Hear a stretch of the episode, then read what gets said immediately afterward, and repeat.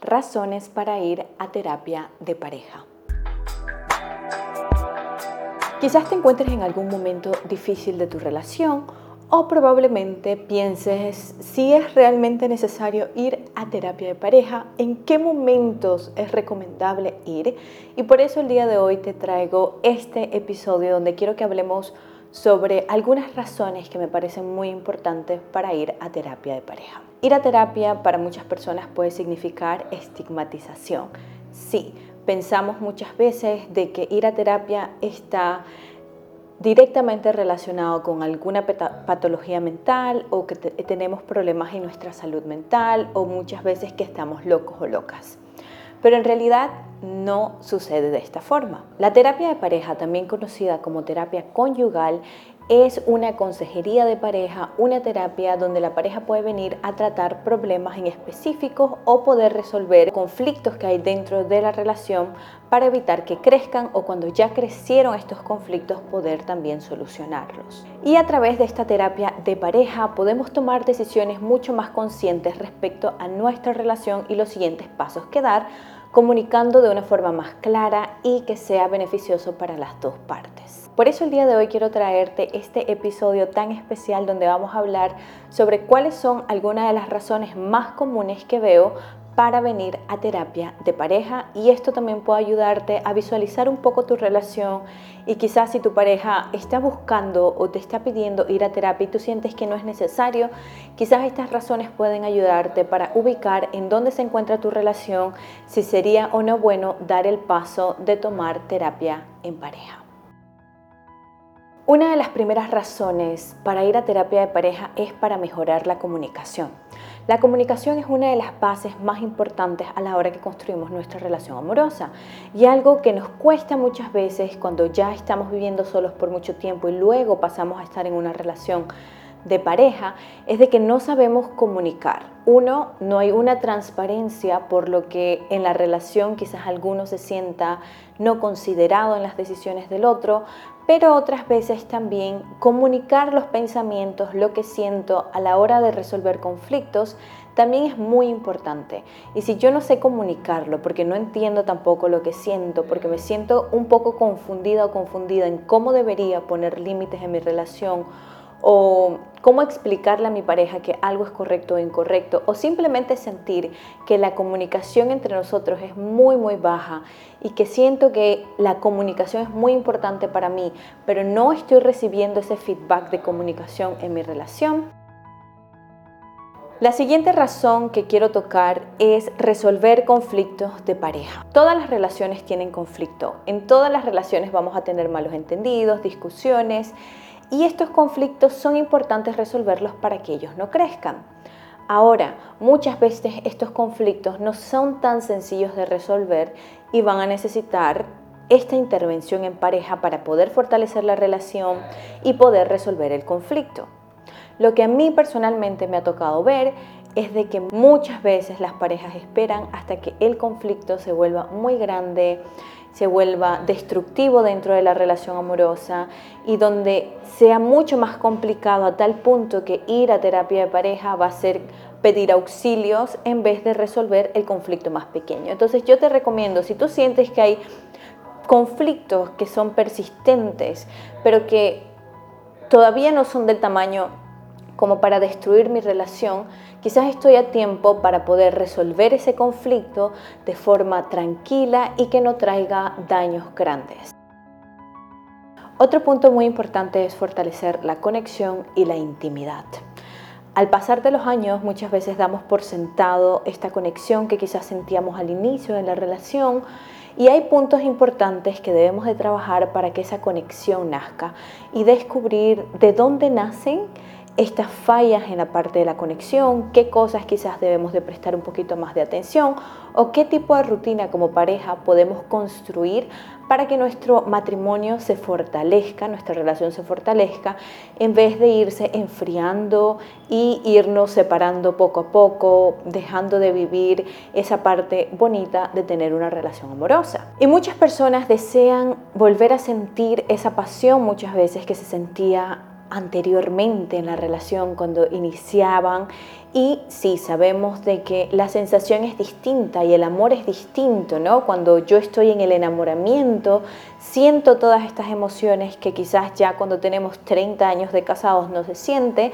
pero el amor se tiene que ir transformando y es un trabajo mutuo que tiene que haber en la relación para que continúe creciendo. Quizás no va a ser la misma emoción de las mariposas en el estómago cuando iniciamos que teníamos 20 años, 25 años que nos conocimos,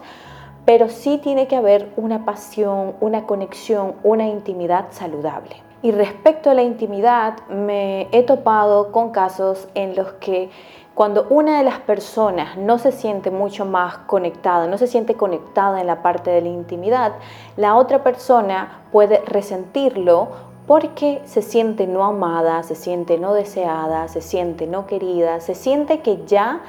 no hay esta chispa y nos los tomamos personal, ¿no? Porque decimos, ¿será que soy yo? ¿Será que ya no me veo igual que antes? ¿Será qué es lo que está pasando que ya no tenemos esta intimidad? Y sucede que muchas veces este punto, que parece un punto muy superficial, muy frágil,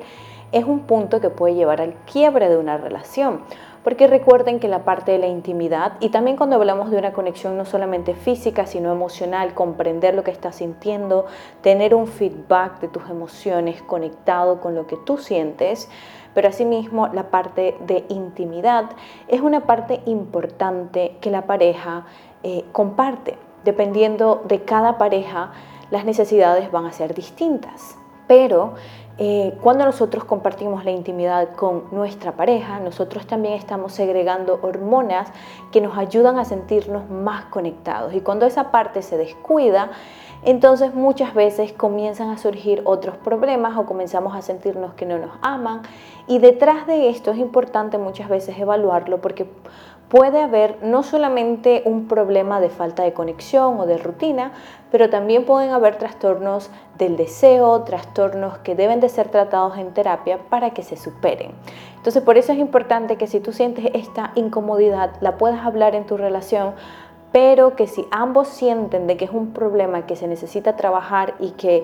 es algo que se ha ido perdiendo y perdiendo, siempre es bueno tener la ayuda de una persona profesional. Y en este caso pueden ir a un terapeuta, pero si ese terapeuta se da cuenta de que es un problema más allá de una comunicación que se puede trabajar en una terapia normal, pues se les va a derivar a otro terapeuta que se enfoque específicamente en trabajar con trastornos del deseo, entre otros trastornos que pueden haber dentro de la intimidad de pareja, de la parte sexual de la relación. Siguiente punto, tratar problemas de salud mental. En este punto hablamos de que muchas veces, y ya les he hecho un episodio de qué hacer si mi pareja, por ejemplo, tiene depresión, o si uno en la relación tiene algún problema de ansiedad, o si está superando quizás trastornos un poquito más serios que son psicóticos. Entonces todo esto va a requerir un fortalecimiento en la relación. Aparte de que esa pareja, esa persona, esa persona que quizás está teniendo estos momentos difíciles en su salud mental va a necesitar de terapia, probablemente si es algún trastorno del humor o es un trastorno psicótico, también va a estar bajo medicación por psiquiatras, pero aparte de eso sí es bien importante que vayan a terapia, ya sea que esa persona está yendo a sus terapias individuales para trabajar en específico ese problema de salud mental, también es importante que la pareja esté involucrada en el proceso, porque yo como pareja estoy conviviendo con esa persona y yo quiero tener herramientas para saber cómo ayudarle, cómo podemos fortalecer nuestro matrimonio, cómo en situaciones específicas yo puedo actuar para brindar apoyo y conocer y educarme, que esta parte es súper importante, la terapia familiar, donde pasan por la educación de qué tipo de trastorno, cuáles son los peligros, cómo evitar recaídas, este tipo de terapia es súper importante y ya hay documentos, hay papeles que muestran de que este tipo de terapia, por ejemplo, hay algunos sobre el trastorno bipolar, que la terapia de familia ayuda bastante, al igual que la psicoeducación, a ayudar a que no hayan recaídas, a ayudar y conocer cuáles son los factores externos que pueden desencadenar otro episodio o activarse algún otro episodio o haya alguna recaída. Entonces es súper importante y si tú estás con tu pareja y sabes que tu pareja está pasando por problemas de salud mental o ya se le ha diagnosticado algo, es importante que tú también te involucres, que tú también digas, quizás debemos ir a terapia de pareja o quizás yo aparte puedo pasar por una terapia educativa, psicoeducarme para comprender mejor y saber cómo apoyar a mi pareja en estos momentos que pueden ser complicados. Y como último punto quiero hablar de la infidelidad. Sí, en este espacio hablamos bastante sobre este tema, sobre situaciones de la vida real, sobre cómo manejar este tipo de situaciones en mi relación amorosa. Y también me ha tocado ver muchas parejas que después de que pasan por una infidelidad deciden que quieren recobrar su relación o recobrar su matrimonio. Y aunque muchas personas puedan de alguna forma criticar y decir sí, que uno no perdona, pues yo personalmente, ya se los he dicho, cada problema de infidelidad es distinto, cada persona tiene razones distintas, detrás de cada infidelidad hay un problema distinto. Y si la pareja ha decidido trabajar junta para poder superar este problema, pues la terapia de pareja es súper importante. Ahora, en este tipo de casos, al igual que, digamos así, en algunos casos de adicción o en, otros problemas, por ejemplo, cuando hablamos de la salud mental, es importante que el individuo, la persona que ha sido infiel, pueda trabajar aparte o pueda recibir este asesoramiento aparte para que trabaje en específico las situaciones que necesita trabajar, los problemas que necesita trabajar. Pero asimismo, cuando hay una infidelidad, pues se rompe la confianza, se daña la comunicación, me siento yo insegura o inseguro de la relación en la que estoy, algunas veces dudo, otras veces digo, quiero soltar y dejar ir esto, o no sé cómo manejar la dinámica, o no sé si esto está bien o esto está mal. Entonces, para fortalecer y curar estos problemas de comunicación que son problemas que requieren de mucho esfuerzo, que requieren de realmente un trabajo en equipo, pues sí es recomendable que puedan pasar por terapia de pareja, que puedan pasar por consejería, que puedan pasar para que se les pueda dar herramientas para trabajar, ¿no? Y ahí van a tener herramientas de comunicación, eh, saber cómo dirigir sus discusiones, saber cómo comunicar lo que sienten, ejercicios individuales para que puedan ir superando a nivel emocional y a nivel cognitivo lo que está sucediendo y para que la relación salga a flote. Estas fueron algunas de las razones por las que deberíamos ir a terapia de pareja. Déjame saber si tú tienes alguna otra razón o si a mí quizás se me escapó algo o te gustaría añadir algo en alguno de los puntos que toqué. Déjalo en los comentarios, estoy leyendo y respondiendo. Espero que esta información sea útil. No olvides que te dejo mi reto gratuito de autoestima, mi guía de autoestima, mi reto para alcanzar meta, todo en la caja de descripción, así como mis sesiones personalizadas. Yo soy Violeta Martínez y nos vemos en un próximo episodio. Chao.